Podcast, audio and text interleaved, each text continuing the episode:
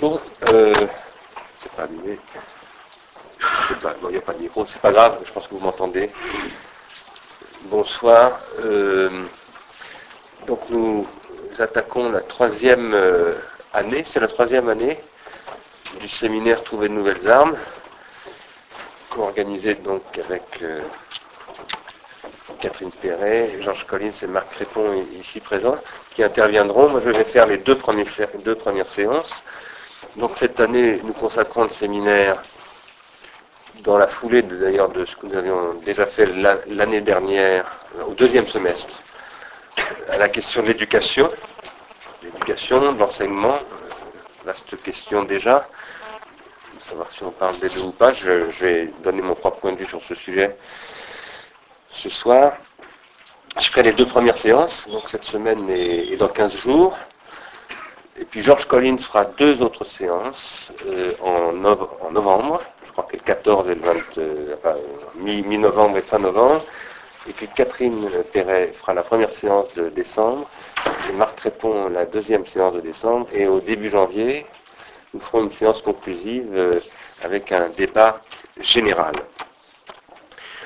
Je voudrais rappeler très rapidement, vraiment trois mots, que ceci s'inscrit d'une part dans le sillage d'un séminaire, euh, d'une série de séminaires qui s'appelle Trouver de nouvelles armes. Et je vais continuer à creuser la question de l'arme euh, et de la nouveauté. Trouver de nouvelles armes pour une polémologie de l'esprit. Donc, euh, je suis résolument inscrit euh, dans cette optique que, l'esprit est une lutte, pour ne pas dire une guerre, et que, comme dans toutes les guerres, une des questions essentielles est de savoir quelles en sont les armes, mais ça ne suffit pas. euh, quels en sont les buts de guerre, les adversaires, etc., les stratégies. Euh, que ce séminaire est passé par la question de l'idiome, puisque le semestre précédent était déjà consacré à l'éducation, mais le semestre d'avant était consacré à la question de l'idiome, et j'y reviendrai un petit peu, et que euh, nous avons mis en scène, si je puis dire, euh, déjà un contexte contemporain dont je vais reparler aujourd'hui de manière plus détaillée, euh, à la fois dans les séances de l'association Ars Industrialis au Théâtre de la Colline et dans ces séances de séminaire au Collège de philosophie, d'un conflit entre ce que nous appelons les institutions de programme et les industries de programme. Sachant que pour ma part, je pose de manière euh, très très forte que euh, la- l'apparition des industries de programme constitue un contexte absolument nouveau dans l'histoire de l'éducation et que euh, c'est le cœur, pour moi, dans, les deux séances que je vais faire là, le cœur du problème. Je dis le cœur, c'est pas le seul aspect du problème, mais c'est bien son cœur du problème d'aujourd'hui. D'autre part, je crois que ça tourne. D'autre part, euh, nous raisonnons, je crois que je peux le dire collectivement, euh, euh, en tout cas, à ce que j'appelle, c'est pas moi qui appelle comme ça, c'est pas, pas nous, c'est, Sylvain Roux, à ce que nous appelons la grammatisation la question de l'éducation et de l'enseignement. L'histoire de l'éducation et de l'enseignement est liée à l'histoire de la grammatisation. Et cette grammatisation a un nom en grec, elle s'appelle l'upomnématone. Enfin, elle s'appelle, non, elle s'appelle pas l'upomnématone, mais disons que la question de l'upomnématone et de l'hypomnésis euh, dans l'histoire de la philosophie, euh, c'est une façon de désigner, à mon avis, la question de ce que nous nous appelons aujourd'hui la grammatisation. Et ce que nous avons dit, c'est l'argumentaire du séminaire que vous avez pu lire dans la brochure du Collège de philosophie, c'est que pour penser, euh, c'est le protocole de séminaire de départ, pour penser cette question d'éducation, il faut l'inscrire dans une histoire du processus de grammatisation. C'est absolument indispensable. Je prends le mot grammatisation au sens de Sylvain Roux, mais évidemment, je lui donne aussi une extension qui passe par Jacques Derrida, par toutes sortes d'autres références qui ne sont pas forcément immédiatement compatibles d'ailleurs avec celles de Sylvain Roux. Et puis j'y ajoute ce que nous avons déjà dit dans ce séminaire et à, la colline, qui est que la grammatisation, pour moi en tout cas, je crois que je peux le dire aussi pour nous, ça n'est pas simplement la grammatisation du logos. C'est pas simplement la discrétisation de, la parole. C'est aussi la discrétisation du geste, c'est donc qui permet le contrôle des corps, euh, la discrétisation de tous les flux, au sens où Gilles Deleuze a parlé de flux. Et, et donc il faut inscrire tout ça dans le contexte de l'enseignement et de l'éducation, pas simplement au sens de la grammatisation grammaticale, si je puis dire, du logos. Autrement dit, ça s'inscrit dans l'histoire de la technique devenant technologie, parce que la grammatisation, euh, c'est tendant euh, au contrôle des corps, c'est la machine-outil, c'est la technologie, et c'est maintenant la discrétisation du génome, c'est maintenant toutes sortes de choses comme ça, les microtechnologies, bientôt les nanotechnologies, etc. Alors, je voudrais commencer par exposer l'intention générale de mes deux interventions dans ce séminaire. Euh, l'intention générale, c'est de poser d'abord que la première question, de réaffirmer très fortement que la première question de la philosophie, c'est la question de l'enseignement. Je ne crois pas qu'on puisse dire que la question première de la philosophie soit l'enseignement. On pourrait même dire que l'enseignement n'est pas une question de la philosophie, au sens où l'être est une question de la philosophie, euh, le logos est une question de la philosophie, euh, euh, la justice est une question de la philosophie, le devenir, bien entendu, est une question de la philosophie. On ne peut pas dire que la question de l'enseignement est une question première de la philosophie. Mais en revanche, on doit dire que la question de l'enseignement est, est, la première question de la philosophie. Ce n'est pas une question première, mais c'est la première question. C'est la première question, il suffit de lire les dialogues de Platon. Il commence pratiquement toujours, les premiers en tout cas, par euh, comment enseigner, à qui enseigner, qui a le droit d'enseigner, qu'est-ce qu'on peut enseigner, etc. Et cette question première, pardon cette, première question de la philosophie, qui n'est pas une question première, elle se pose, je crois, face à une pratique du pharmacone sophistique. Sachant que, donc, j'ajoute tout de suite à ce que je disais tout à l'heure, à savoir que l'upomnésis, c'est en fait ce que Platon appelle l'upomnésis, la mémoire artificielle dans le Phèdre, c'est en fait quelque chose qui s'inscrit dans l'histoire du processus de grammatisation. J'ajoute tout de suite que le processus de grammatisation s'inscrit lui-même dans une pharmacologie, dans une histoire des pharmacas. Et au sens très large, le pharmacone, c'est l'artefact en général. Face à une pratique du pharmacone par la sophistique, euh, se dresse le philosophe tout à coup en disant il y a quelque chose qui ne va pas. Et avec cette façon de pratiquer le pharmacone, on ne prend pas soin de la cité. On ne prend pas soin de la cité. Je m'autorise de Michel Foucault pour dire les choses ainsi. Je m'autorise de Michel Foucault, mais vous verrez très vite que je m'autorise de Michel Foucault un peu contre Michel Foucault. Puisque c'est un peu, ça va être un peu mon interlocuteur Foucault dans, dans ces séances.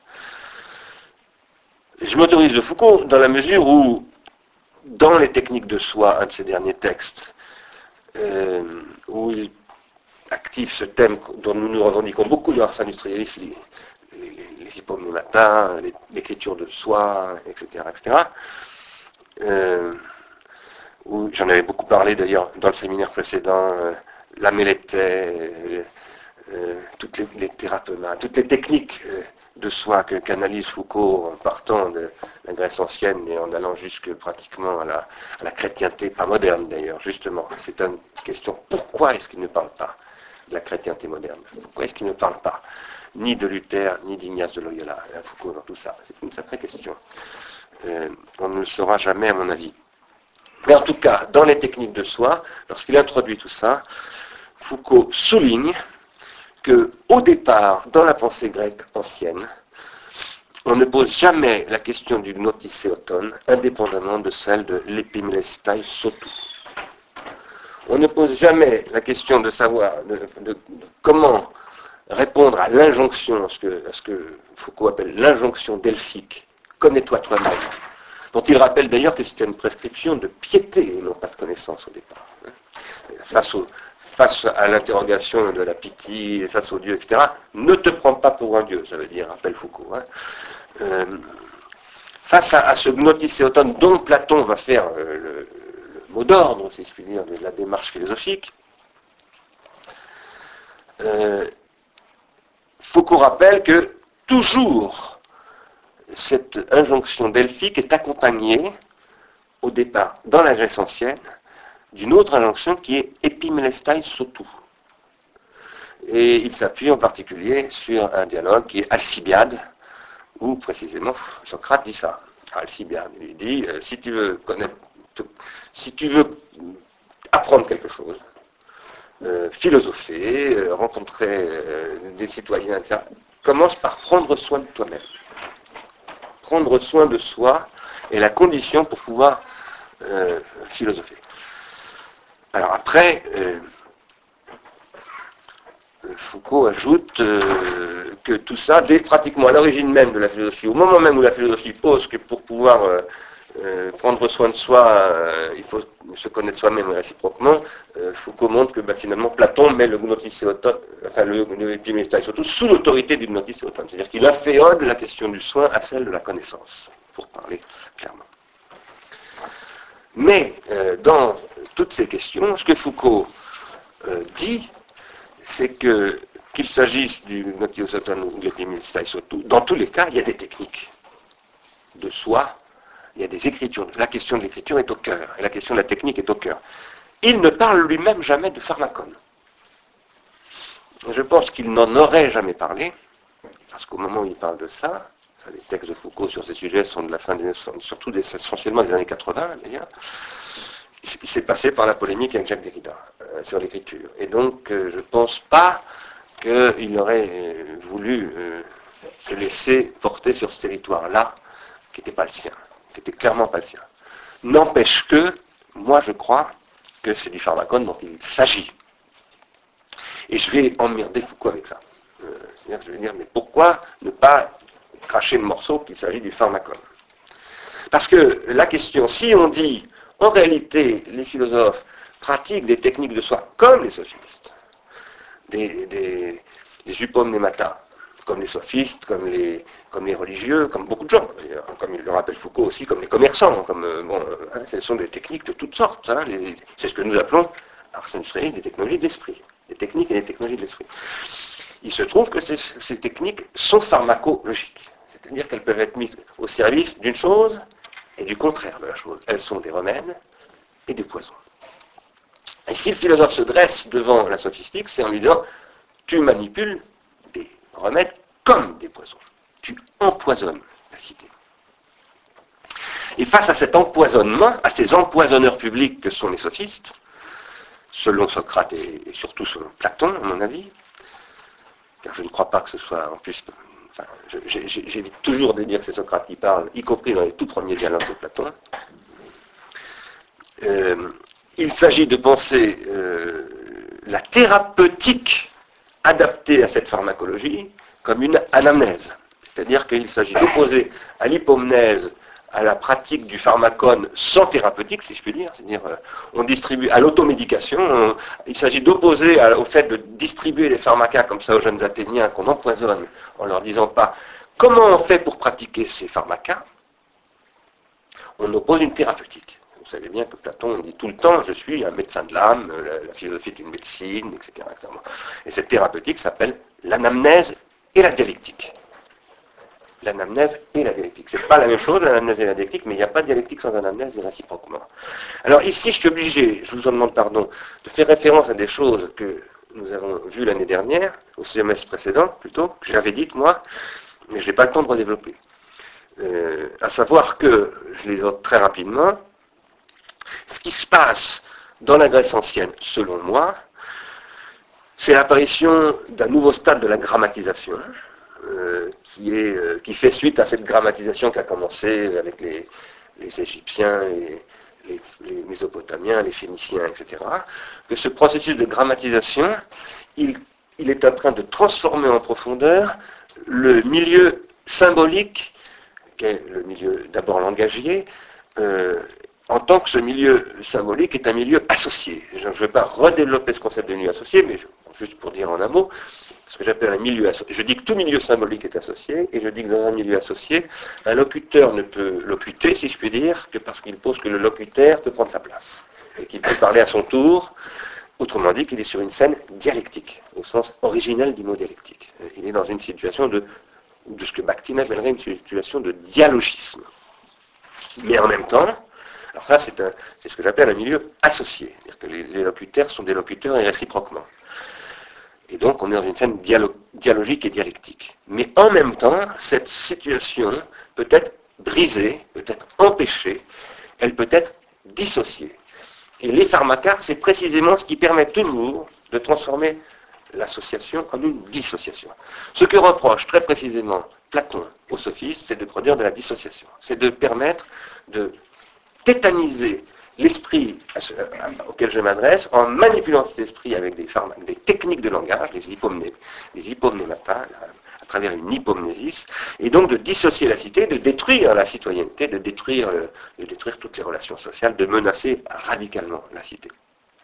Mais en même temps, ma thèse, qui n'est pas celle, bien entendu, de Platon, c'est que pour lutter contre euh, cette dissociation que les sophistes produisent en manipulant les pharmacas euh, manipulant à travers ces pharmacas les esprits de ceux qui parlent en Grèce antique, ou de ceux qui écoutent, et qui après ne parlent plus, mais ne font que répéter ce qu'ils ont entendu, et ce qui n'est absolument pas le, pour le dialecticien qui est Platon, je pose, moi, que les philosophes, pour lutter contre ça, eux-mêmes pratiquent les pharmacas. Eux-mêmes pratiquent euh, euh, l'écriture, la rhétorique, etc. Et j'insiste sur le fait ici que Robin, dans son Platon très célèbre, souligne fortement qu'Aristote enseignait au lycée la rhétorique.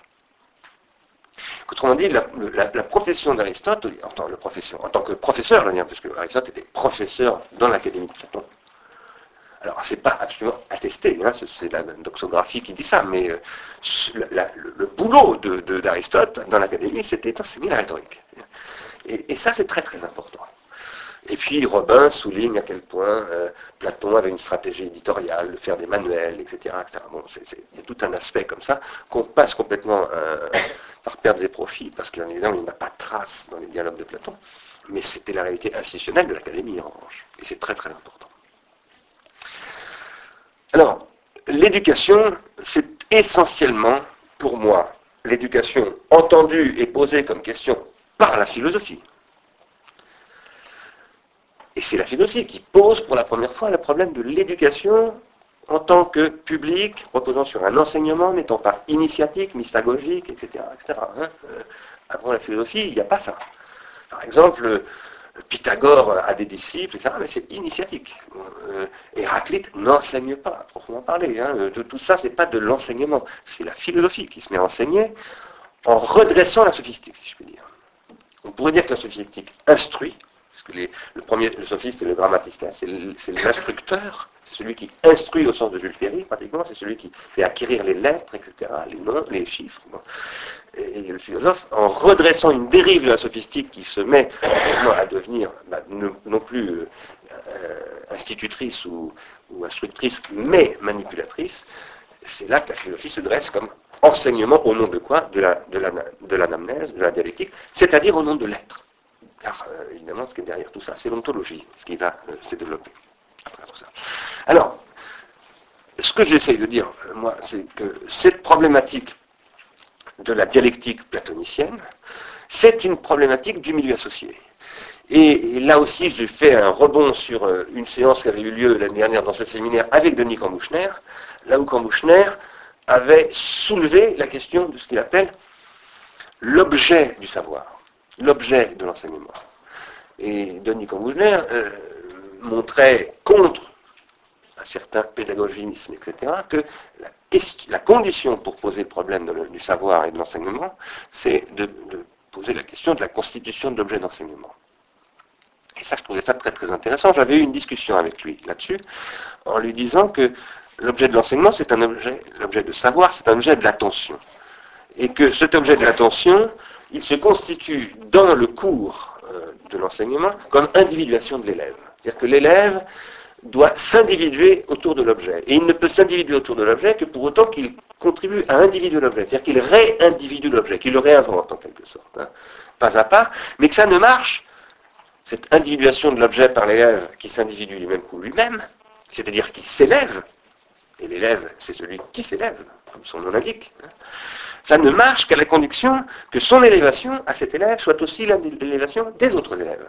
C'est un processus d'individuation collective c'est vraiment un milieu associé au sens très fort où finalement euh, l'objet devient un objet d'individuation commun, c'est-à-dire qu'il se co-individue, et l'objet s'élève en faisant en sorte qu'il devienne commun à l'élévation de tous les élèves. Alors vous allez me dire, ce sont des jeux de mots, tout ça. Non, ce ne sont pas des jeux de mots, je ne crois pas. Si j'en avais le temps, je ne vais pas le faire maintenant, mais pour ceux qui suivent ce séminaire régulièrement, ils savent que je mobilise ici Gilbert Simondon. Autrement dit, je suis en train d'argencer le pharmacone, la grammatisation, la dialectique, euh, l'anamnèse et l'individuation de Simondon pour dire, je crois qu'il faut essayer de penser l'objet du savoir et de son enseignement comme tel. Et ça veut dire aussi, alors d'abord que l'objet du savoir entre les élèves devient un objet commun, et le savoir doit devenir commun entre les élèves. Et pour autant, cet objet commun a la vertu extraordinaire, de, tout en devenant commun, de ne pas devenir banal. C'est un objet de savoir. C'est-à-dire que ce n'est pas un objet ordinaire. C'est un objet qui reste extraordinaire. C'est ça un objet de savoir. il est élevé. C'est un objet élevé au-dessus de l'ordinaire et au-dessus de la banalité des choses. Alors, qu'est-ce qui fait qu'il se maintient dans cette élévation, etc. Bon, ça c'est une vaste question. Je n'en parlerai pas d'ailleurs euh, explicitement dans, dans, cette intervention, mais peut-être qu'on en fera un objet de discussion. Quoi qu'il en soit, cela n'est possible. Ce processus de coélévation où un objet se constitue comme objet de savoir, dans un enseignement, je dis bien dans un enseignement, et non dans une initiation, et non dans une, dans une mystagogie encore moins, etc. C'est-à-dire dans un espace public dénué de, toute magie, de toute opacité, etc. C'est l'enseignement qui produit de la, ce qu'on appelle de la connaissance. Et néanmoins, quelque chose d'extraordinaire, parce que l'objet de connaissance reste extraordinaire, bien, qu'étant, bien qu'étant, euh, parce qu'il est l'objet d'une torsion de l'esprit. Hein. L'objet de connaissance n'est jamais acquis comme ça. Ça n'est possible, tout ce processus, qu'à la condition que l'individuation psychique des élèves soit aussi et ainsi une individuation collective sous l'autorité du maître, et je revendique très fortement ce nom de maître, que parce que cette individuation produit et reproduit de la trans-individuation, et pas simplement de la co-individuation. Euh, pourquoi est-ce que j'insiste maintenant sur cet aspect de trans-individuation C'est parce que si mon nom distingue bien la co-individuation de la trans-individuation, la co-individuation c'est le fait que nous puissions nous individuer ensemble à un moment donné, entre nous. Mais la trans-individuation, ça dépasse notre relation. Et ça se pose comme une signification qui va structurer le milieu symbolique dans lequel nous sommes. Ce que dit Simonon, c'est que la trans-individuation produit de la signification. Et cette signification, c'est une métastabilisation. C'est-à-dire qu'elle va se maintenir pendant un certain temps, même si au marge, euh, nous, partageons des horizons de signification, nous en sommes grosso modo dessus, en même temps chacun d'entre nous l'individu de manière quand même singulière à chaque fois. Qu'est-ce qui va faire que ces objets de trans-individuation, que sont les objets du savoir, vont se métastabiliser, au sens où la physique parle de métastabilisation, c'est qu'il y a un champ qui permet cette métastabilisation car c'est toujours dans un champ que se produit une métastabilisation.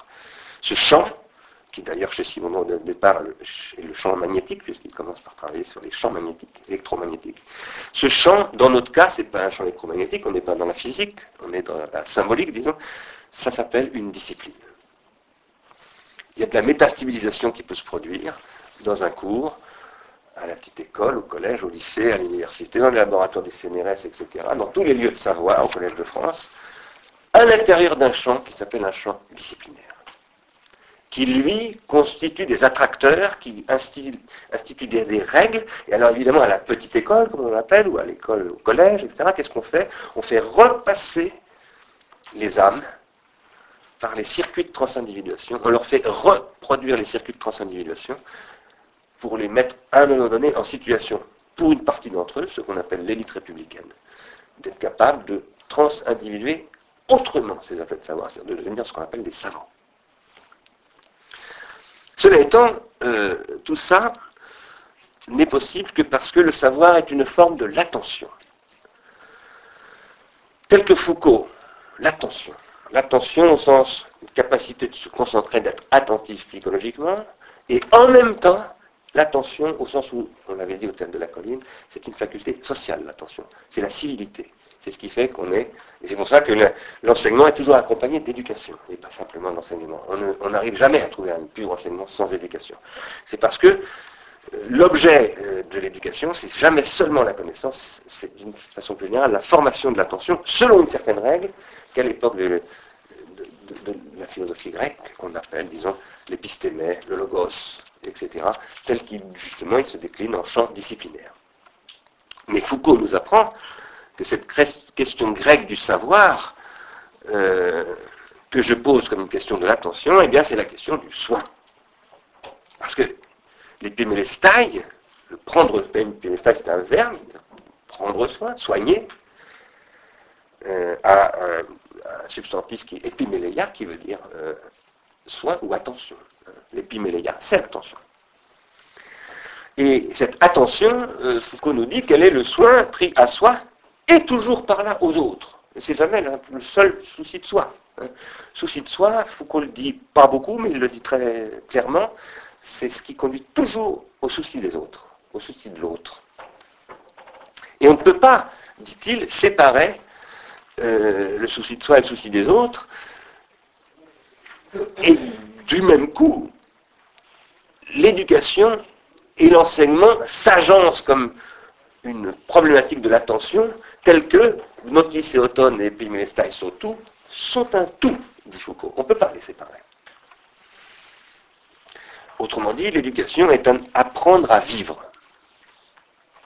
C'est ça que dit Socrate à, Alcibiade. Hein. Il faut que tu apprennes à vivre.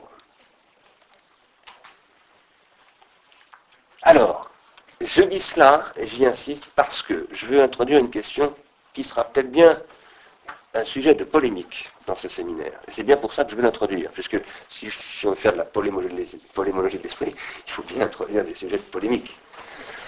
Euh, une éducation comme apprendre à vivre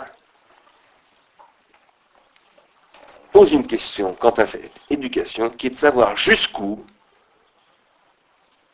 il est possible de neutraliser dans l'éducation complètement un caractère initiatique, c'est-à-dire mystagogique.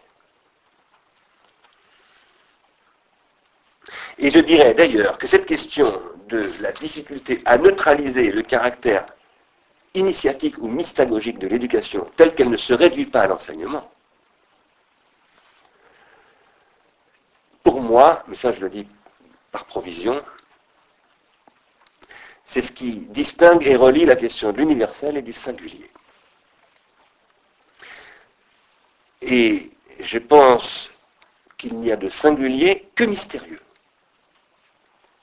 Que le singulier n'est jamais euh, purement un objet de connaissance. Toute la question de peut-il y avoir une sorte de singulier derrière ça d'ailleurs, et ça c'est une question que Foucault pose dans Surveiller et punir, enfin qu'il pose, disons qu'il évoque en passant plutôt. Et je pense que euh, une des grandes questions qui se posent à nous aujourd'hui, à notre époque, pour des raisons sur lesquelles j'espère que j'aurai le temps de revenir, c'est dans quelle mesure il est possible de maintenir un enseignement comme non simplement Gnotis et Automne, mais Epimélestai surtout, qui neutraliserait totalement la question de l'initiation, c'est-à-dire de la mystagogie. Parce que dès qu'on parle d'initiation, on est déjà dans la mystagogie. La philosophie est toujours celle d'un apprendre à vivre. Et le dernier livre de Jacques Derrida s'appelle Apprendre à vivre enfin. Et à vivre dans cette singularité dont je parlais tout à l'heure, et qui est une solitude. Celle-là même dont parle Heidegger dans Einstein d'ailleurs, hein, d'une manière ou d'une autre. Alors même qu'elle est la source extraordinaire du commun. La singularité est la source du commun. Au sens où Roberto Esposito, par exemple, parle du cum euh, et de, du delinquere dans son livre euh, qui s'appelle Communitas.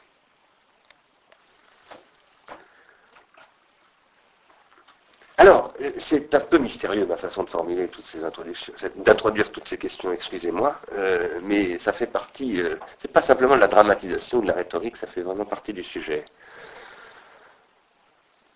Ces questions, euh, je vais les poser, j'espère en tout cas que je vais avoir le temps de les poser, à travers ce que je considère être une faille fondamentale dans le travail de Michel Foucault.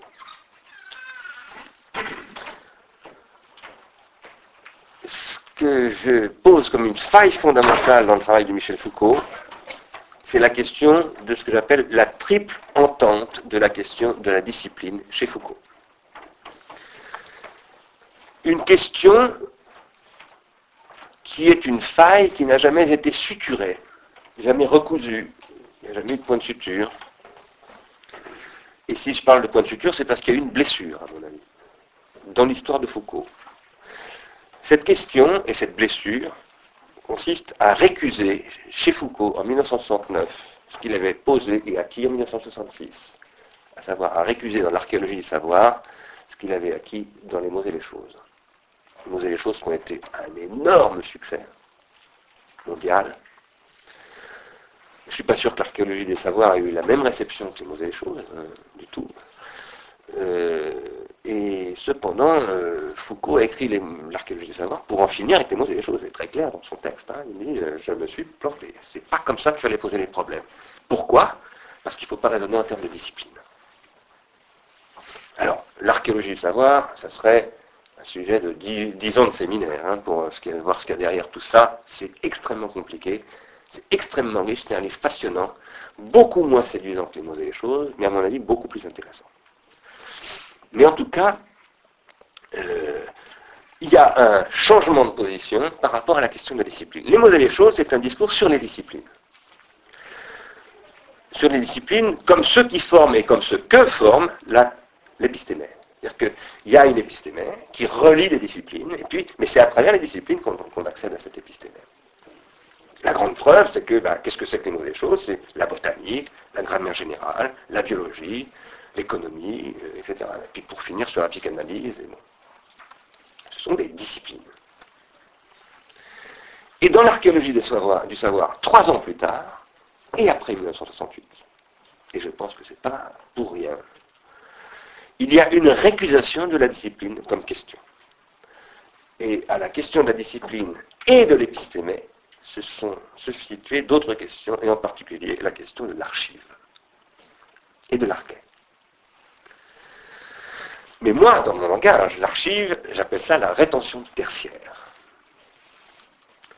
Et euh, les appareillages archivistiques, que Foucault commence à appeler des, des positivités, Comme le souligne Giorgio Agamben dans un de ses plus récents livres, et qu'il appellera un peu plus tard dans Surveiller et punir en 1973, si je me souviens bien, des dispositifs. C'est ce que j'appelle, moi, des dispositifs rétentionnels. Et ce que dit Foucault, c'est que ces appareillages archivistiques ou archéologiques, car il les appelle aussi archéologiques, par lesquels se trament des savoirs qui ne sont pas réductibles à des disciplines, euh, eh bien, il faut les penser précisément en se passant de ce concept de discipline, qui est en fait un, masque qui, en gros, euh, fonctionne un peu comme l'idéologie chez Marx, c'est-à-dire qu'il nous masque le, vrai travail de l'infrastructure. C'est du discours académique, la discipline. ça nous masque le vrai travail de l'infrastructure. Et d'ailleurs, dans l'archéologie des savoirs, ça se termine. Alors, Dominique Lecourt l'a bien souligné, l'archéologie des savoirs, c'est un dialogue assez polémique avec Althusser. Et avec euh, Bachelard et avec toute cette. Euh, et ça se termine par un, discours sur l'idéologie. Il résulte de ce selon moi, il résulte de ce mouvement où Foucault euh, dit passons-nous de la discipline, à mon avis à tort. Voilà, c'est là où je veux en venir. Hein. c'est que moi je pense qu'on ne peut pas se passer de la discipline. C'est là où je vais m'orienter. C'est vers ça que je vais m'orienter. Ça ne veut pas dire qu'il ne faille pas faire une critique de la discipline, bien entendu. Mais je pense qu'on ne peut pas ne pas y revenir à la question de la discipline. Et je vais essayer de vous montrer que Foucault lui-même y revient, justement. Ça, ça conduit de 1969 à 1973 à surveiller et punir, où tout à coup l'école devient une institution disciplinaire, non plus un champ disciplinaire, mais une colonie pénitentiaire en quelque sorte, une colonie disciplinaire. Hein. L'école, la prison, l'hôpital psychiatrique, l'usine, l'armée, tout ça, c'est le même truc. Et c'est le même truc qui va finir par conduire à ce que Foucault va hein, finalement appeler la biopolitique. Et tout ça va se réinscrire dans un grand discours sur finalement le fait que le soin, qui est le sujet de Foucault depuis toujours, parce que le premier grand livre de Foucault, c'est la clinique, hein, c'est, le, livre sur la médecine. Donc il s'intéresse aux soins, comment on soigne. Dans le sillage de, comment s'appelle-t-il, Canguilhem. Hein. c'est, à Canguilhem que, Foucault doit tout ça. Euh, eh bien, ça va conduire finalement un grand discours des années 70, c'est l'opiopouvoir. Qui va l'amener à dire, par exemple, il fait des descriptions, euh, pas dire phénoménologiques, je ne sais pas comment les appeler, des descriptions archéologiques, disons, de l'école, comme un panoptique. C'est-à-dire qu'il montre que finalement, le maître, devant comme là, le dispositif dans lequel je suis en ce moment même, frontal, tout ça, c'est Bentham. En fait, c'est une déclinaison de, de Bentham. Je signale en passant, je n'ai pas le temps de le développer, mais que tous les endroits où il développe ça, c'est uniquement en s'appuyant sur la littérature religieuse sur l'enseignement. Il ne cite que l'enseignement catholique en l'occurrence. Toutes ces sources sont là. Jamais il ne cite les discours sur l'école qui viennent des Lumières, qui viennent de Jules Ferry, de Condorcet, qui viennent... Jamais. Et c'est quand même très étrange de la part d'un philosophe qui s'est toujours revendiqué d'un scrupule historique euh, euh, irréprochable. Hein. Euh, c'est quand même assez bizarre de tout à coup, quand on parle de ne parler que de l'enseignement religieux, pour pouvoir faire un discours général sur l'école en général. Enfin, troisième mouvement, retour à la discipline. Ça c'est tardif, c'est les années 80, c'est peu de temps avant la mort de Michel Foucault, c'est au moment où il fait l'histoire de la sexualité, etc. C'est quand il revient vers les, techniques de soi, le souci de soi, la discipline de soi, etc. Et la discipline revient sous le nom, qui est son nom originel grec, l'épiméléia. Car épiméléia, euh, le radical d'épiméléia, c'est la mélété. Et la mélété, c'est la discipline. Une des traductions de, de, en français, c'est discipline. Mais là, il y revient comme une discipline entendue comme une pratique. Au sens où un bouddhiste qui fait ses pratiques, euh, on peut dire, je fais ma méritaire. Au sens où euh, un prêtre qui a des pratiques, euh, faire des prières par exemple, c'est une discipline, c'est une règle au sens monacal du terme. D'ailleurs, il parle énormément du monachisme, etc., etc. Et il dit, tout ça passe toujours par des techniques et l'écriture. Alors, je crois que Foucault, qui est un énorme discours, évidemment un très important moment de la pensée euh, philosophique mondiale, pas simplement française, ni même européenne, euh, a légué un héritage de pensée colossal à nous, les pauvres parvenus du XXIe siècle, qui nous lègue cette euh, indécision entre trois moments du discours sur la discipline sans qu'il l'ait euh, résolu en quoi que ce soit, parce qu'il est mort, comme ça, au moment, en plein vol, si je puis dire, sur ces questions. Et moi, je pense que nous avons, nous, la responsabilité, nous les héritiers de Foucault, euh, de reposer ces questions et de trouver de nouvelles armes en essayant de revisiter la question de la discipline après Foucault, en tenant compte des trois ententes de la discipline de Foucault. Dans quel contexte se posent ces questions? Eh bien, euh, dans un contexte français et international qu'on appelle, je reprends une expression qui n'est pas de moi mais de François Fillon, la bataille de l'intelligence. Expression qui a été utilisée par Fillon dans son discours à l'Assemblée nationale de politique générale et dans sa visite, je ne sais plus si c'était à Orsay ou à Saclay, quand il a fait avec Valérie Pécresse son grand discours sur la réforme des universités il a dit à deux reprises, donc euh, dans ce discours hors faire des chercheurs, mais qui a été retranscrit par Figaro, c'est là que je l'ai lu, et, dans son discours à l'Assemblée nationale, il a dit nous devons nous engager dans une nouvelle bataille de l'intelligence. Moi je dis bataille de l'intelligence, c'est le début de la philosophie. Je pose en principe qu'il faut prendre au mot euh, les, individus importants. Et donc je vais prendre au mot euh, le Premier ministre dans ce discours sur la bataille d'intelligence. Oui, battons-nous pour l'intelligence. Simplement, qu'est-ce que ça veut dire qu'est-ce que ça veut dire depuis le début de l'Occident et que ça veut dire aujourd'hui. Depuis le début de l'Occident, la bataille de l'intelligence, ça s'appelle, au début de l'Occident, euh, en tout cas grec, ça s'appelle la bataille de la philosophie et de la sophistique.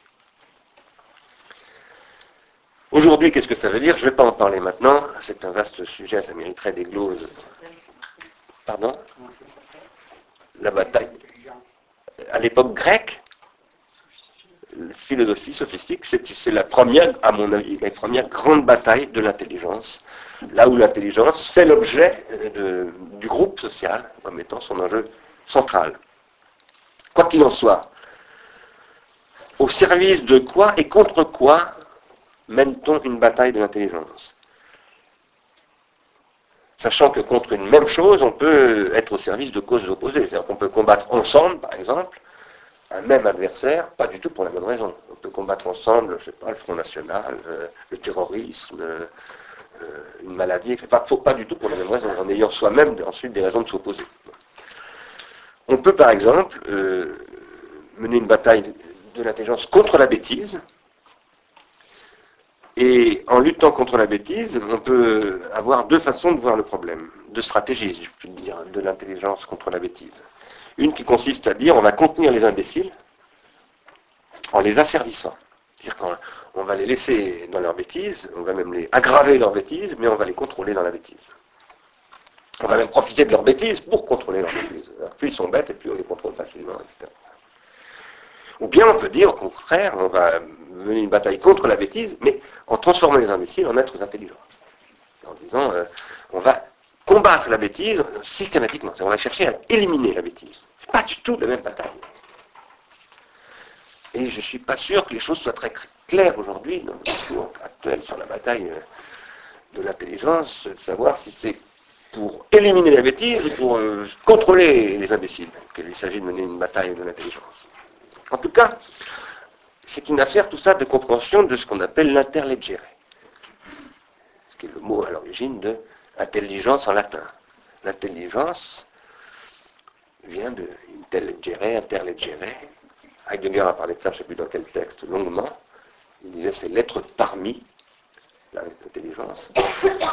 Mais moi je dirais que l'interleggere, qui est la racine latine de l'intelligence, c'est la transindividuation. L'intelligence, c'est ce qui permet d'organiser de la transindividuation. Et il y a toutes sortes de modalités d'organisation de la transindividuation, c'est-à-dire du partage, non pas du sensible, mais de l'intelligence. Il y a un partage du sensible, mais il y a aussi un partage de l'intelligence. On ne peut d'ailleurs pas du tout séparer l'un de l'autre. Et les conditions de la transindividuation se transforment avec le milieu symbolique qui lui donne lieu. Et ce, en fonction du devenir organologique et pharmacologique de ce milieu symbolique. Car le milieu symbolique, ça c'est une chose que j'affirme depuis le début que je participe à ce séminaire, est toujours organologiquement surdéterminé. Par conséquent, euh, mener une bataille de l'intelligence, ça se fait toujours dans un milieu symbolique, qui est le milieu de la, la et de l'interleggéré. Mais si on veut comprendre comment ça peut se mener, il faut voir comment ce milieu symbolique est surdéterminé, surstructuré euh, par euh, sa dimension organologique, qui est aussi sa dimension pharmacologique et hypomnésique et grammatisante. Alors une telle question de la bataille de l'intelligence ne peut se poser que parce que, premièrement, toutes sortes d'économies de l'intelligence sont possibles. Il y a des économies de l'intelligence.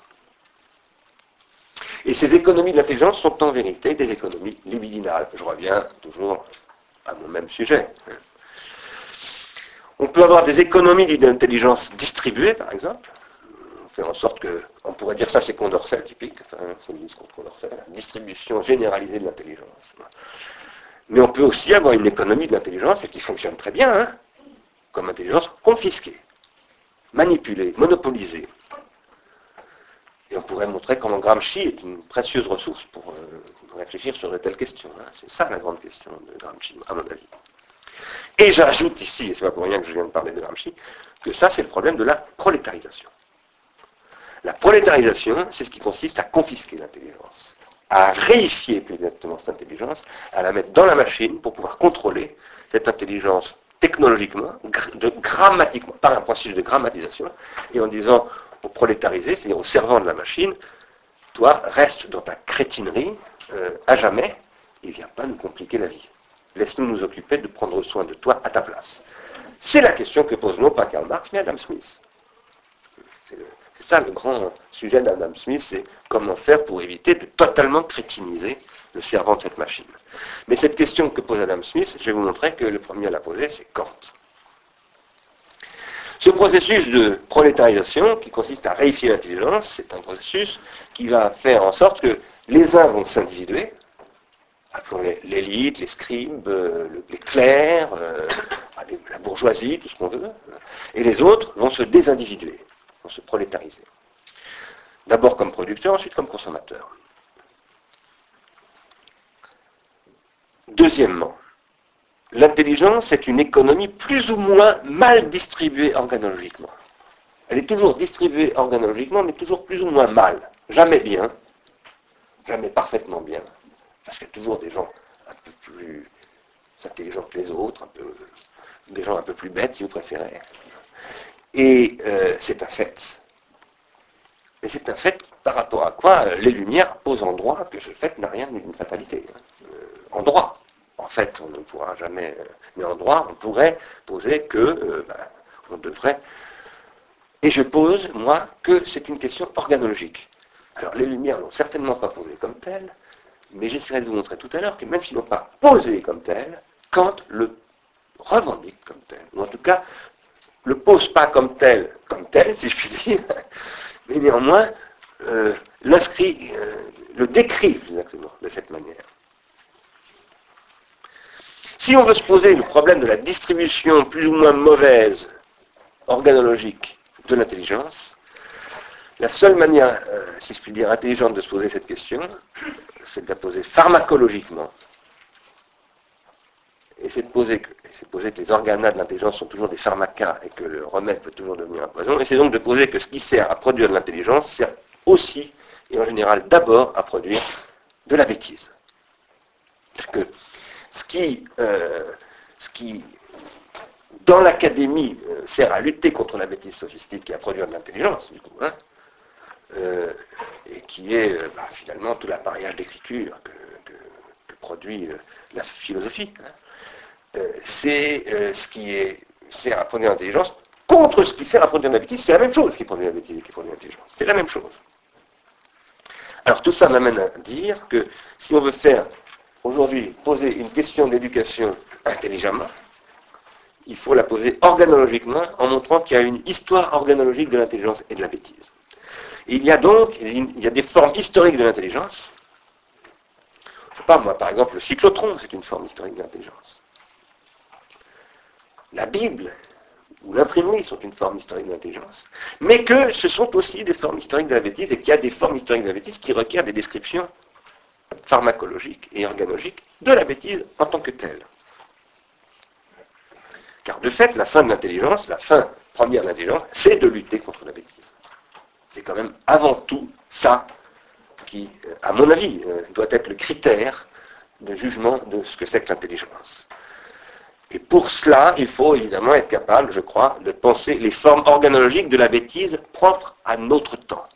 Le premier à avoir posé cette question, c'est pas Gilles Deleuze, c'est Gustave Flaubert. Qui l'a posé. J'ai pas le temps du tout de parler de Bouvard et Pécuchet, mais Bouvard et Pécuchet est une extraordinaire machine à poser la question de la bêtise d'une manière intelligente et sans prendre les imbéciles que sont Bouvard et Pécuchet pour des imbéciles c'est-à-dire en, leur faisant le crédit que, comme vous le savez bien, Baudelaire, Flaubert ne disait pas simplement que, qu'il était Madame Bovary, mais qu'il est aussi ces deux imbéciles. Alors, pour pouvoir faire ce travail de description euh, organologique de ce que c'est que la bêtise propre à notre temps, et qui constitue donc la fin d'une bataille de l'intelligence aujourd'hui, je m'adresse ici à M. Fillon, il faut dépasser une grosse bêtise métaphysique une expression qui est de, je crois, Philippe Lacoulabart, parlant euh, de Heidegger. Une grosse bêtise. Cette grosse bêtise consiste non pas, là en l'occurrence, à avoir euh, été recteur d'université allemande pendant 1933, mais a posé que, et ça évidemment c'est justement pas Heidegger qui fait cette grosse bêtise, consiste à poser que la technique est un moyen au service d'une fin qui ne serait pas elle-même technique. Heidegger n'a jamais dit que la, la technique était un moyen, au contraire, il a précisément dit que la technique n'est pas un moyen. En revanche, il a dit la fin n'a rien de technique. Parce que dire que, la, pensée, la, science ne pense pas, que, l'essence de la technique n'est rien de technique, etc. Ça, c'est bien dire que la fin n'a rien de technique. Et ça, je m'y oppose totalement. Donc je, remets Heidegger avec le, paquet de, de, grosses bêtises métaphysiques sur la technique, malgré tout, malgré tout ce qu'il a pu dire sur le fait que la technique n'est pas simplement un moyen. Il n'existe, pour le dire autrement, de manière plus raffinée, un tout petit peu plus raffinée, il n'existe pas de fin qui ne serait pas elle-même organologiquement constituée et destinée. Maintenant, la fin serait de lutter contre la bêtise, au sens où, et alors là je rappelle des choses que j'ai déjà dites en référant à Deleuze, c'est la bêtise qui nous fait penser, dit Deleuze. Qui nous force à penser. Deleuze dit toujours, nous ne pensons que si nous y sommes forcés. Et ça, je le crois personnellement très fondamentalement. Après, on devient addict à la pensée, on devient des, accros de la pensée, ce qui en fait fait qu'on devient bête. Mais on ne s'en rend pas compte. On, croit qu'on est devenu un penseur professionnel et on a oublié qu'on ne pense jamais professionnellement, mais uniquement quand on ne peut pas faire autrement. Ce qui euh, nous fait penser, cette bêtise, c'est ce qui nous fait penser selon une modalité spécifique de ce que j'appelle le faire attention. Et cette modalité spécifique du faire attention, c'est la honte. Car la bêtise ne nous fait penser que pour autant qu'elle nous fait honte. Euh, et là, j'aurais certainement pas le temps de développer ça, mais euh, j'y insiste, j'ai déjà insisté une fois d'ailleurs sur cette question de la honte dans, dans ce séminaire, j'y insiste parce que je veux sortir la question de la discipline, des règles, de toutes ces choses que Foucault va chercher aussi bien dans l'épistémé que dans les pratiques religieuses, de la question de la culpabilité. Et je vais réassigner toutes ces questions au, titre de la question de la honte, qui n'est pas du tout celle de la culpabilité. Cette honte et la pensée qu'elle suscite sont constituées par des milieux psychotechniques, toujours.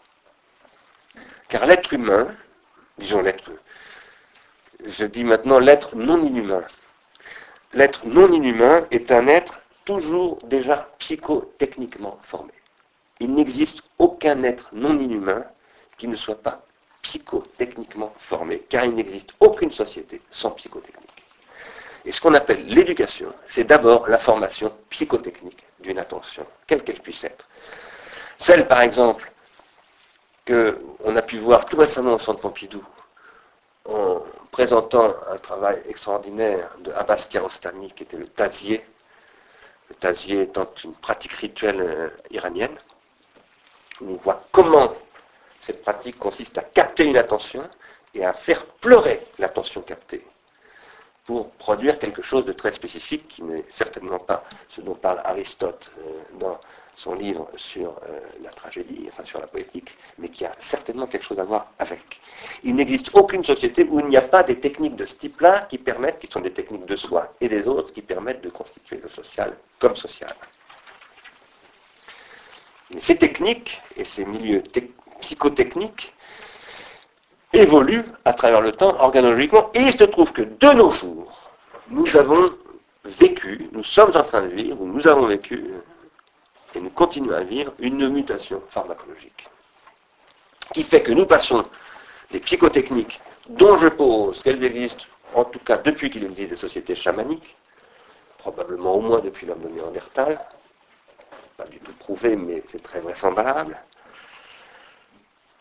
euh, jusqu'aux psychotechniques de Jules Ferry, parce que les tout ce que décrit Foucault comme société disciplinaire, ce sont des psychotechniques. Hein elles sont passées au stade, au XXe siècle, des psychotechnologies.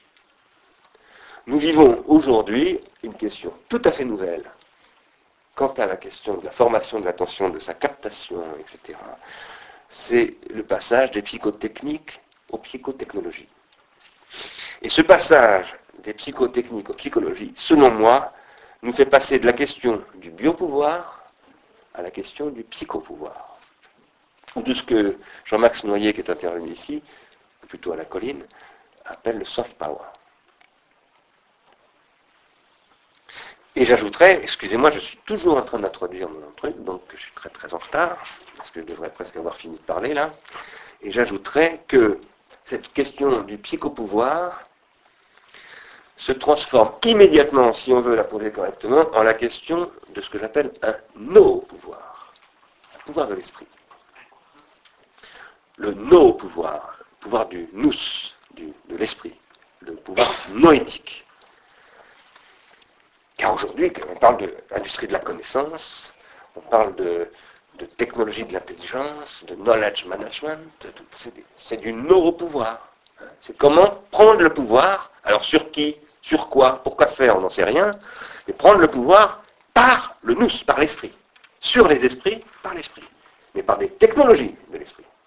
C'est ça la question. Si on ne pose pas la question de l'enseignement et de l'éducation, c'est-à-dire de l'école, du collège, du lycée, de l'université, etc., dans ce contexte-là, on ne pose aucune question à mon avis. Et si je la pose comme cela, c'est aussi en vous rappelant que, au mois de juin dernier, Riyad, la capitale d'Arabie Saoudite, a annoncé sa décision de créer une grande université mondiale.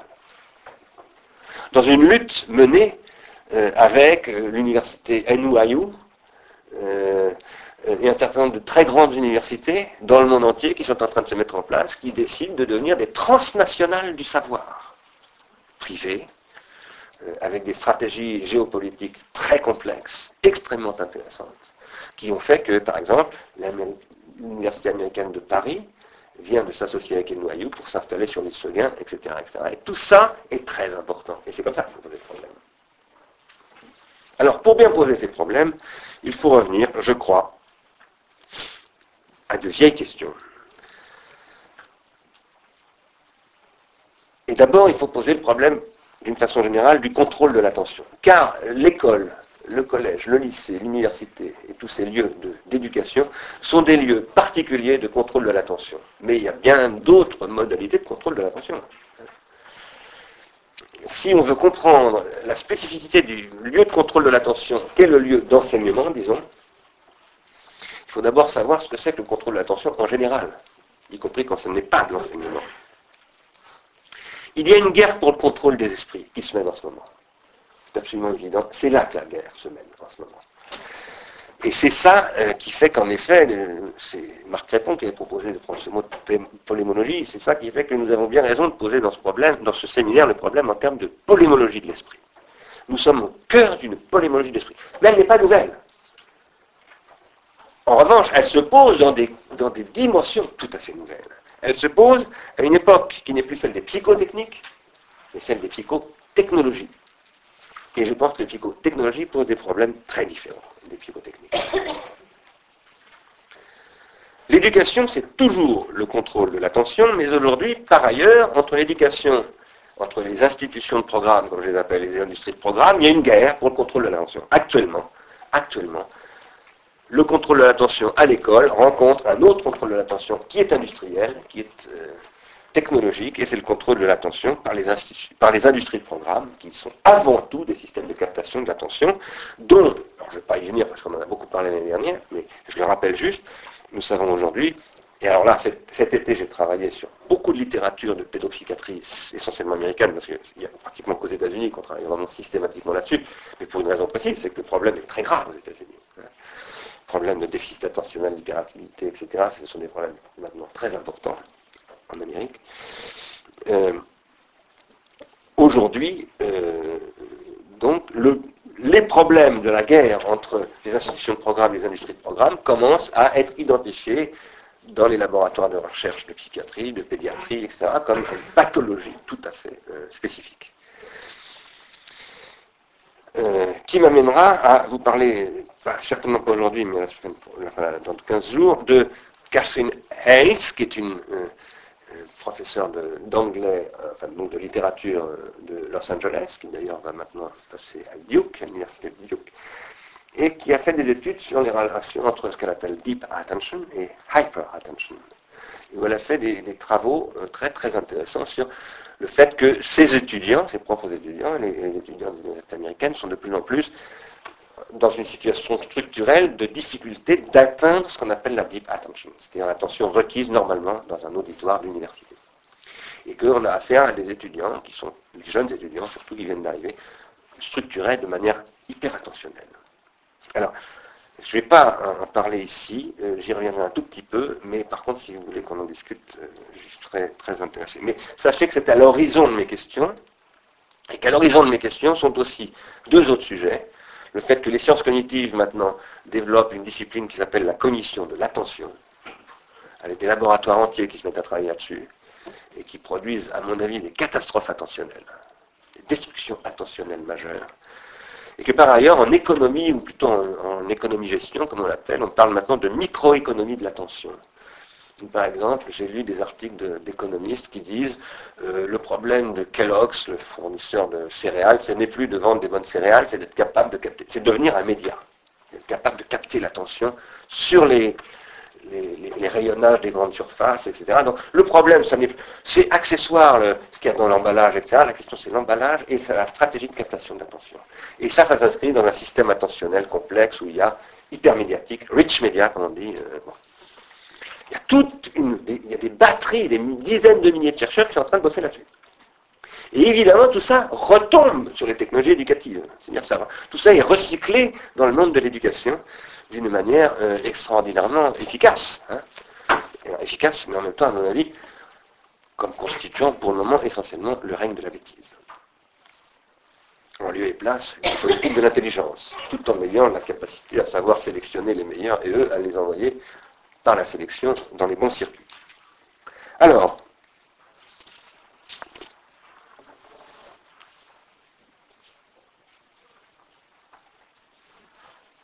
Maintenant, je voudrais revenir à ce que je disais tout à l'heure. Il est tard, hein, je suis très très à la bourre. Est-ce que vous me donnez encore un, petit quart d'heure? Ça fait longtemps que je parle. Ou est-ce que vous voulez que je m'arrête et puis qu'on discute? Je continue un petit peu. Je voudrais euh, m'acheminer maintenant vers euh, revenir vers la question de l'hypomnèse. Je disais en commençant cette intervention que l'enseignement est la question première de la philosophie. Je dirais aussi la question dernière de la philosophie. Tout revient toujours à une question d'enseignement en philosophie. Et que cette question passe essentiellement par celle du pharmacone, sachant que la question donc, que la philosophie oppose à la physique, c'est ce pharmacone, il faut l'accompagner d'une thérapeutique quitte à dénier le pharmacone lui-même. C'est ce que fait Platon, à mon avis. C'est ce que Derrida a montré, à mon sens.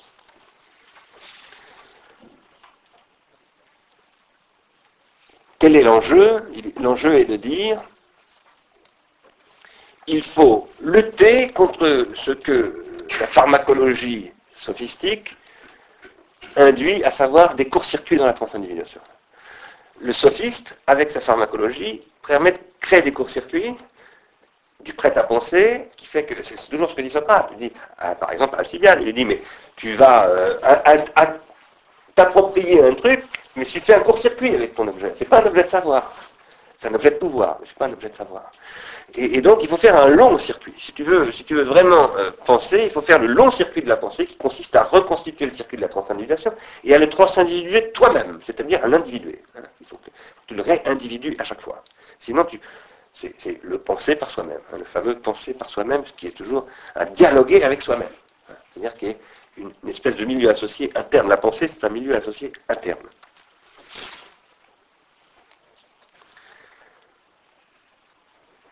Moi, je pose, alors là, euh, en m'inscrivant euh, un peu contre cette tradition platonicienne et philosophique, que cette anamnèse, qui est le circuit long, est toujours hypomnésique. Elle passe toujours par un circuit hypomnésique, toujours par une technique. C'est toujours n'y a, pas de thérapeutique sans pharmacologie. Je vous signale en passant que, sauf erreur de ma part, Foucault a parlé de la médecine pendant des années et des années, depuis ses premiers travaux jusqu'à la fin, sans jamais parler de la pharmacie. C'est absolument extraordinaire. Comment est-ce qu'on peut parler en particulier de la médecine moderne sans jamais parler de la pharmacie? Parce qu'aujourd'hui, si on regarde ce que c'est que la, médecine moderne, médecine contemporaine, disons, c'est essentiellement un système euh, connecté sur l'industrie chimique, hein, appelé l'industrie pharmaceutique. Comment est-ce qu'on peut parler de... Eh bien, ce mouvement qui consiste à parler de la médecine sans parler de la pharmacie et de la pharmacologie, c'est le même que celui de Platon qui parle de la thérapeutique philosophique sans parler des hypomnématas, sans, lesquels il ne pourrait pas faire cette thérapeutique. Et ici, je voudrais insister sur un point, à savoir que euh, lorsque Foucault, et Catherine Perrin en a parlé récemment dans un séminaire qui se passe au Centre Pompidou, dans euh, Qu'est-ce que les Lumières? Dans un des textes qui s'appelle comme parce qu'il y a deux textes qui s'appellent Qu'est-ce que les Lumières de Foucault. Lorsque Foucault commente ce texte euh, très important qui s'appelle L'assistant Sclavum de, de Kant, il oublie étonnamment. Lui qui, parce qu'il il écrit ces deux textes, s'appelle Qu'est-ce que les Lumières, à six mois d'intervalle en 1984. Ça veut donc dire qu'il écrit ces deux textes après avoir écrit euh, l'écriture de soi, donc écrit, et au moment même où il écrit les techniques de soi, euh, qui vont, où il prononce cette conférence s'appelle les techniques de soi. Il ne relève pas une phrase, à mon avis, absolument fondamentale qu'on trouve dans Qu'est-ce que les lumières de Kant Là où Kant dit, je vous rappelle euh, ce que dit Foucault, euh, à savoir que l'Aufklärung, c'est la conquête de la majorité. Autrement dit, c'est la lutte contre la bêtise. L'Aufklärung, c'est une bataille de l'intelligence contre la bêtise. C'est la conquête de ce qu'il appelle la majorité. Et euh, Kant dit la majorité, c'est l'usage, je le cite de manière littérale, de mémoire, mais de manière littérale, je connais la phrase par cœur, ça fait 15 ans que je la commande. C'est l'usage que l'on fait de sa raison, l'usage propre que l'on fait de sa raison, en tant que savant devant le public qui lit. C'est ça la phrase exacte de, Kant. Autrement dit, et, puis un tout petit peu plus loin, il dit il donne l'exemple du curé qui n'est pas d'accord avec, l'Église. Il donne l'exemple du fonctionnaire qui est en désaccord. Il dit il faut obéir, il faut respecter rien et tout. Mais il faut pouvoir prendre sa plume pour écrire et critiquer euh, le protocole qu'on respecte par ailleurs. Et c'est dans ce sens-là uniquement qu'on fait usage de sa raison. Et d'autre part, Kant dit qu'est-ce que c'est que la minorité? Il dit c'est avoir un directeur de conscience qui vous sert à avoir un rapport à la religion à votre place. Où il dit, c'est avoir un livre qui vous tient lieu d'entendement. Euh, c'est vous appuyer sur un livre qui va vous. C'est un livre qui sert de sophiste en réalité. Et donc, d'ailleurs, euh, Kant ajoute, et on est prêt à payer pour ne pas penser. On est prêt à payer pour que le directeur de conscience, le livre, est en autre, pense à notre place. Parce qu'il dit, nous avons une tendance naturelle à la paresse et à la lâcheté. Ce sont les deux mots qu'il emploie.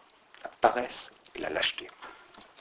Face à quoi la majorité s'oppose avec sa volonté et son courage. Mais pourquoi est-ce que j'insiste là-dessus? C'est parce que si Kant ne thématise pas en tant que tel la question de la lecture et de l'écriture, c'est qu'il ne le revendique pas comme un objet de réflexion à proprement parler, il est extrêmement clair que la majorité passe chez lui par le partage de cette hypomnésis de la lecture et de l'écriture. C'est tout à fait évident. J'avais, dans un livre précédent, euh, il y a quelques années, insisté sur le fait que euh, Kant ne va pas au bout de son point de vue, puisque dans la critique de la raison pure, il ne, lorsqu'il étudie trois synthèses, il, n'inscrit pas ce qu'on appelle la rétention tertiaire, ce que Foucault appelle l'archéologie, l'archive, dans la constitution des schèmes. Et il évacue l'image, euh, dont le livre est un cas particulier, comme chez Husserl d'ailleurs. Et donc Kant euh, ne va pas au bout de son geste. N'empêche qu'il inscrit la lecture et l'écriture dans cette affaire. Et bien, dans, les deux commentaires que Foucault fait de ce texte, il ne, dit pas un mot de cela, alors même qu'il commente ces textes au moment où lui-même pose que les techniques de soi passent absolument par l'écriture, il écrit sur l'écriture. Alors qu'est-ce qui se joue là? L'étrange, à mon avis, refoulement. Une étrange dénégation qui est un refoulement et une dénégation constitutif de, la philosophie comme système d'enseignement. Cela étant, je vais m'arrêter euh, très bientôt maintenant, même si je ne suis pas du tout arrivé où je voulais arriver, mais je voudrais dire, pour euh, finir de caler, et après je reprendrai tout ça dans, dans deux semaines, je voudrais dire que la captation de l'attention, qui peut se faire par l'écriture et la lecture, qui peut servir à travers la lecture et l'écriture à former euh, une majorité, au sens d'une conscience majeure. Tout aussi bien, nous dit Kant, qu'à former une minorité, c'est-à-dire à tenir euh, des consciences mineures, à enfermer les consciences mineures dans leur minorité. Parce qu'il décrit les, pratiques du livre aussi pour ça. Et en payant. Ce qui veut dire qu'en fait, qu'est-ce qu'il est en train de dire Kant Il est en train de dire l'intelligence, c'est quelque chose, enfin l'intelligence, l'orthérum, c'est une bataille contre la minorité qui se mène avec euh, des dispositifs, des artefacts pharmacologiques, et ça peut se payer. Autrement dit, il est en train de redécrire que l'on dit à l'époque des Grecs euh, à propos de la sophistique. Ceci, c'est un cas de captation de l'attention. La lecture et l'écriture, ce sont des façons de capter l'attention. Très particulières, mais pas simplement de la capter, mais de la former, cette attention. Cela dit, la formation de l'attention, c'est d'une façon générale, ce que fait toute société, c'est ce que je disais tout à l'heure, et c'est ce que Moses Mendelssohn, dans un autre euh, article de la même revue, la Monaschrift, où on répond à la question qu'est-ce que les Lumières, appelle la Bildung? Et chez lui, la Bildung, ça englobe la culture et l'Aufklärung. La culture, qu'est-ce que c'est que la culture Dans ce cas-là, eh bien, euh, je vais y revenir tout à l'heure quoi qu'il en soit, la formation d'une attention est la condition fondamentale de toute société humaine, c'est-à-dire de tout processus d'individuation en tant qu'il est à la fois psychique et collectif.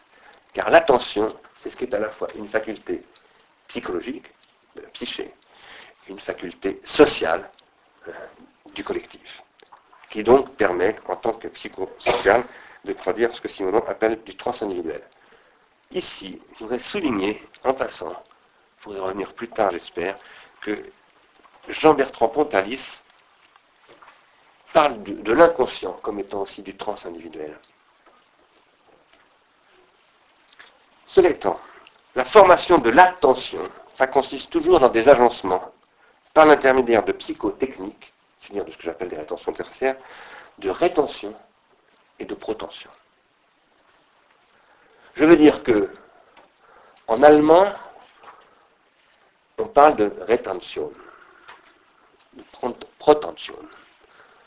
Mais on ne peut pas parler de attention, ça n'existe pas. Le mot attention n'existe pas. Enfin, il existe bien entendu, Achtung, etc. Mais euh, il n'y a pas de mot pour attention.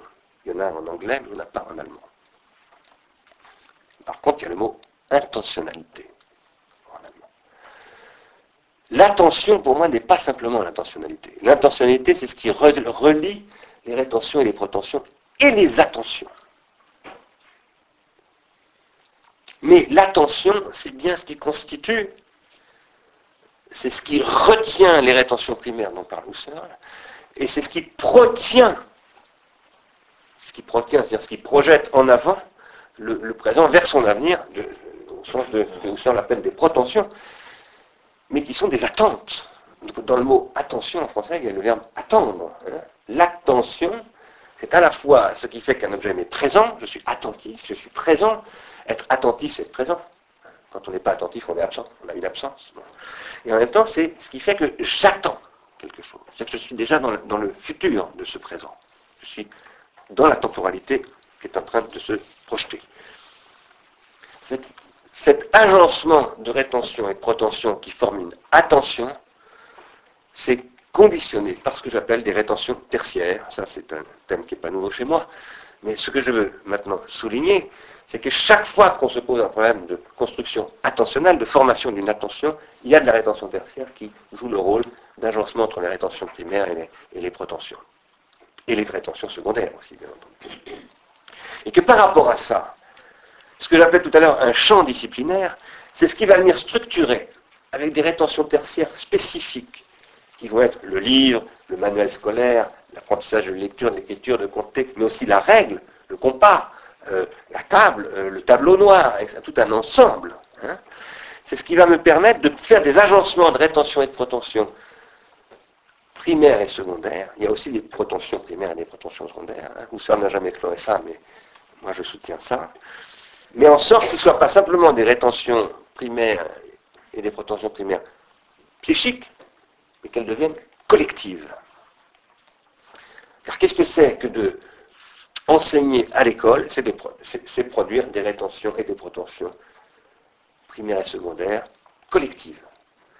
Et ces champs euh, de rétention et de protention primaire et secondaire collectives, c'est de la transindividuation, en réalité. Ça produit des circuits de transindividuation. Et ces circuits de transindividuation euh, constituent une discipline. Alors, je vais m'arrêter là parce que je parle depuis trop longtemps. Euh, la semaine prochaine, enfin dans 15 jours, j'essaierai de revenir vers la question de la discipline. J'essaierai de montrer que euh, il faut la revisiter en tenant les trois bouts de Foucault. Il ne s'agit pas du tout de récuser dit Foucault hein, sur ces sujets, mais il s'agit d'essayer de rassembler ce qu'a pu dire Foucault sur ces sujets. Et il s'agit de le faire en y ajoutant un dernier point, et je m'arrête après vraiment là-dessus. Un dernier point. Lorsque j'évoquais Catherine Hayes, et que j'évoquais aussi euh, les recherches des pédopsychiatres américains auxquels elle-même se réfère d'ailleurs, Catherine Hayes essayant de comprendre ce qui se passe en s'appuyant sur une étude de la Kaiser Family Foundation, euh, qui est une, une étude qui a fait un truc qui s'appelle M Generation la génération des médias, qui montre que, euh, en effet, euh, la génération des moins de 15 ans américains a des problèmes attentionnels extrêmement préoccupants, extrêmement massifs, et avec des difficultés de, suivre à l'école, etc., qui sont, qui sont maintenant structurelles. Catherine Hels, comme Frédéric Zimmermann, renvoie tout à coup à l'imagerie cérébrale. Et au fait que grâce à l'imagerie cérébrale, depuis une dizaine d'années, on est capable d'observer ce qu'on appelle les synaptogenèses infantiles. Et elle pose tout à coup que, avec l'imagerie cérébrale, on a fait apparaître que les enfants, euh, les jeunes gens qui sont mis dans un milieu rich media, très précocement, créent des circuits synaptiques précoces, donc vous savez que les circuits synaptiques précoces, ils ont une grande singularité, c'est qu'on ne peut plus les défaire. Ils sont gravés dans le marbre. Et que ces circuits synaptiques précoces, une fois qu'ils ont été produits, empêchent la production d'autres circuits synaptiques précoces qu'on aurait pu vouloir mettre à leur place. Vous, connaissez les travaux de Changeux sur la synaptogenèse, le fait que la, euh, sélection, enfin, chez les animaux, comme chez, tous les êtres dotés d'un système nerveux, chez le petit euh, qui, vient, qui arrive, euh, il y a des circuits synaptiques qui sont détruits qui sont détruits irréversiblement. C'est-à-dire que le début du travail du cerveau consiste à éliminer les possibilités synaptiques. Et évidemment, en éliminant ces possibilités synaptiques, de créer des circuits. Et je dirais que ce sont des archives transindividuation qui sont encodés dans le cerveau même. Eh bien, cette synaptogenèse, on sait que, par exemple, si on met un chat dans une boîte, vous avez tous entendu parler de cette expérience, un chaton qui vient de naître, on met dans une boîte où il n'y a que des lignes verticales ou des lignes horizontales, euh, ne pourra plus ensuite, euh, si on le laisse dans une certaine durée, etc., ne pourra plus accéder soit à la verticalité, soit à l'horizontalité parce qu'il y a un phénomène euh, de plasticité cérébrale, c'est comme ça qu'on l'appelle, qui est sculpté d'une manière irréversible. Et la thèse de Catherine Hales, elle va très loin à cet égard. Elle dit que la génération de la M generation n'est pas synaptogénétiquement câblée comme nous. Et qu'il y a là un enjeu. Alors elle dit, comme tous les Américains font toujours, excuse-moi Georges de dire tous les Américains, ça n'existe pas tous les Américains, mais comme c'est un trait culturel américain, consiste à dire c'est comme ça, on fait avec. Donc comment est-ce qu'on va travailler avec ces autres cerveaux que les nôtres? Et comment on va trouver des stratégies d'enseignement, de pédagogie? Alors elle a des propositions très précises. Par exemple, elle a mis en place l'utilisation d'un logiciel, d'un jeu vidéo extrêmement connu aux États-Unis, j'ai oublié le nom, pour faire un travail avec ce jeu vidéo sur William Faulkner. Et elle fait des expériences comme ça. Et c'est très très intéressant. Euh, mais elle inscrit comme ça euh, euh, un milieu, alors je dirais une organologie de la cinématogenèse, comme un fait sans, sans, alternative. Hein, c'est comme ça, on n'y peut rien. Alors moi je dis non, on n'y peut pas rien. on pourrait réguler les médias de masse, etc. et faire une pharmacologie générale en disant il y a des âges de la pharmacologie, tout comme aujourd'hui on dit on ne donne pas d'alcool aux enfants de moins de 16 ans. On pourrait dire il y a des choses qu'on ne fait pas avec des mômes de, moins de 5 ans. Hein. Voilà. Bon, je vais m'arrêter là, je suis pas allé au bout de mon truc, mais euh, j'ai jeté le, paysage de la discussion, je vais ouvrir la semaine prochaine, et je n'ai pas parlé de la mystagologie, euh, finalement. Je le regrette parce que c'est un aspect très important de mon truc, mais j'y reviendrai euh, dans 15 jours. Voilà. Merci de votre patience, et la discussion est ouverte.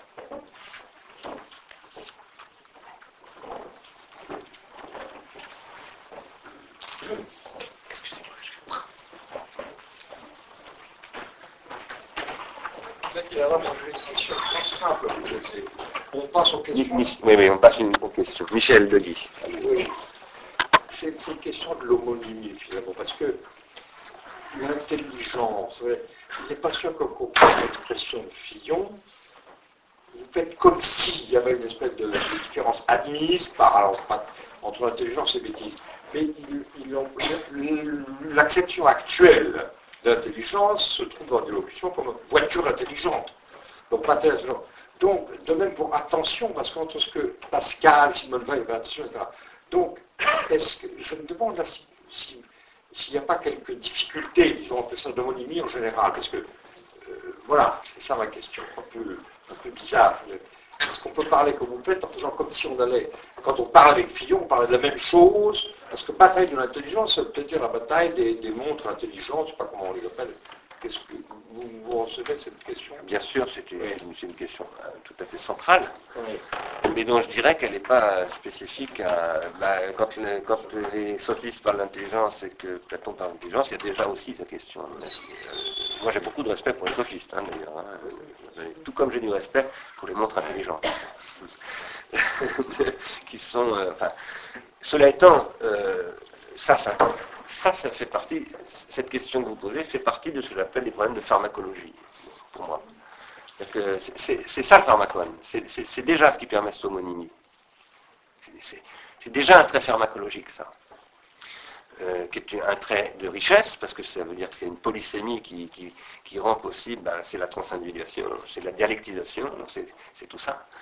et, en même temps, c'est un piège euh, contre lequel il faut lutter en permanence, euh, de désambiguisation, il faut faire une logique au sens d'Aristote, etc., Maintenant, votre question, je pense qu'il faut la, prendre, euh, enfin la poser dans un contexte historique et, géopolitique très précis.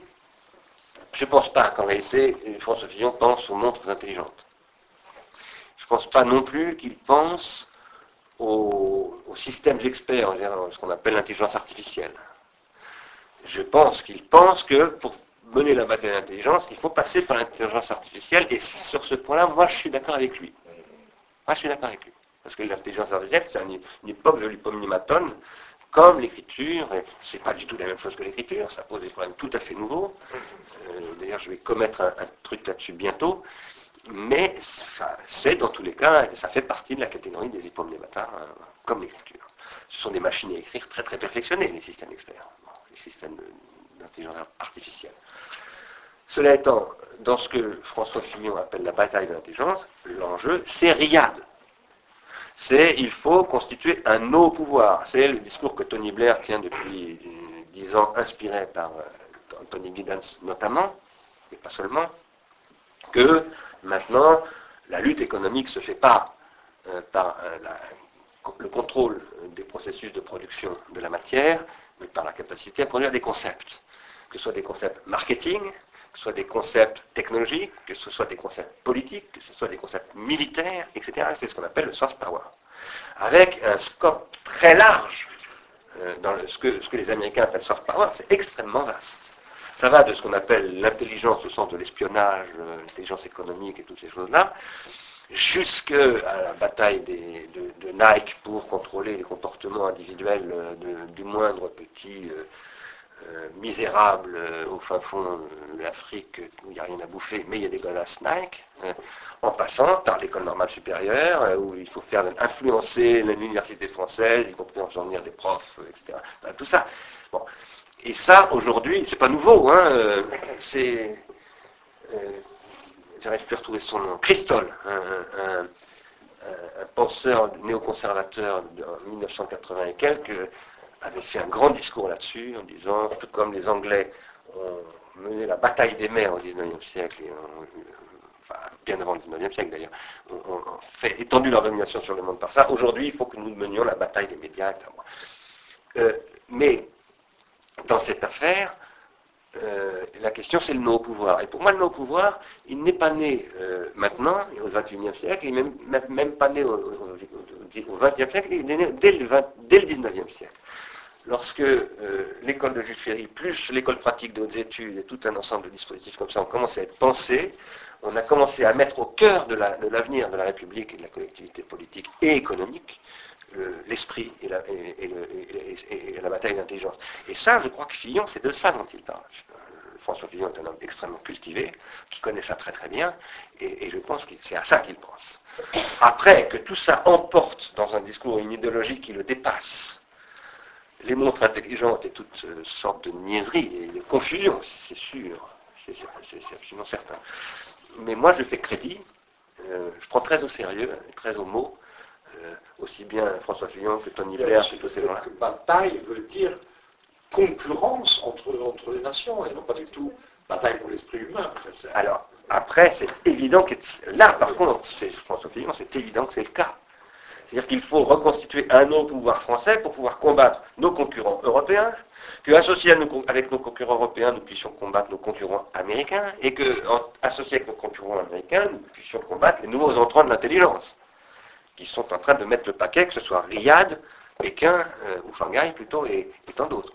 c'est bien entendu. Là, en, effet, euh, c'est pour ça que je dis qu'en réalité, moi je crois que il y a une grande question à élucider, de savoir, est-ce que, c'était ma première question, est-ce que c'est une bataille contre la bêtise en contenant les, imbéciles en les laissant dans leur bêtise ou est-ce que c'est une bataille contre la bêtise pour que tout le monde devienne plus intelligent? L'horizon de cette question, c'est l'avenir écologique de la planète. Hein. Pour moi, moi, j'argumente toujours en disant, on n'a pas le choix que d'élever l'intelligence moyenne au plan mondial, même si on avait moralement, on disait, on s'en fout pas mal que les, pays qui n'ont pas d'infrastructure de, formation, etc., restent comme le Sahara euh, et restent pauvres euh, à jamais. Euh, même si on se disait moralement je m'en fous, politiquement ça ne tient pas debout. Parce que parce que ça parce qu'on est obligé aujourd'hui, à mon avis, hein, ça c'est mon avis, d'élever l'intelligence collective, donc je suis un offre-erreur. Je dis qu'il faut à l'horizon de mes interventions, là, c'est ça que j'essaie de dire là, dans deux semaines, il faut renouer avec une bataille de la majorité. C'est-à-dire je vais aller petit à petit en disant, le problème, ce n'est pas une bataille de l'intelligence, c'est une bataille de la majorité. Il faut reconstituer un projet de majorité, sans être pour autant un, néo-moderne, euh, sans faire de la... Je, vais vous donner la parole, mais il y avait quelqu'un qui, avait levé la main avant. Excusez-moi. C'est pas forcément une question. Euh, je ne suis pas habitué de vos conférences, je suis très attentif à, à mon discours. Euh, comment dire, moi je suis designer dans une grande entreprise qui fabrique de l'automobile. Pour ce qui est du, contrôle euh, par la voiture intelligente, on va dire, c'est mon quotidien. Donc, euh, voyez, euh, la surprise dans les conférences comme ça, c'est que je peux être considéré comme un espion d'esprit. euh, mais en même temps, non, c'est de la responsabilité. Hein. On ne fait pas que des voitures pour polluer, mais j'ai conscience de fabricants de vie civilisationnelle qui symboliquement contrôlent les consciences et qui participent en même temps que peut faire une, société et un vivre ensemble. Donc ça, mon quotidien, je, je dessine en conscience de ça. Euh, mais euh, pour revenir à, juste ça, c'est euh, voilà ma question, c'est comment avez-vous réagi par rapport à la, moi, une exposition que j'ai récemment sur rock'n'roll à la Fondation Cartier, et j'ai trouvé super pertinent euh, parce que euh, j'y ai vu euh, j'y ai, re- enfin, découvert, on va dire, une sorte de, de lieu où il y avait les,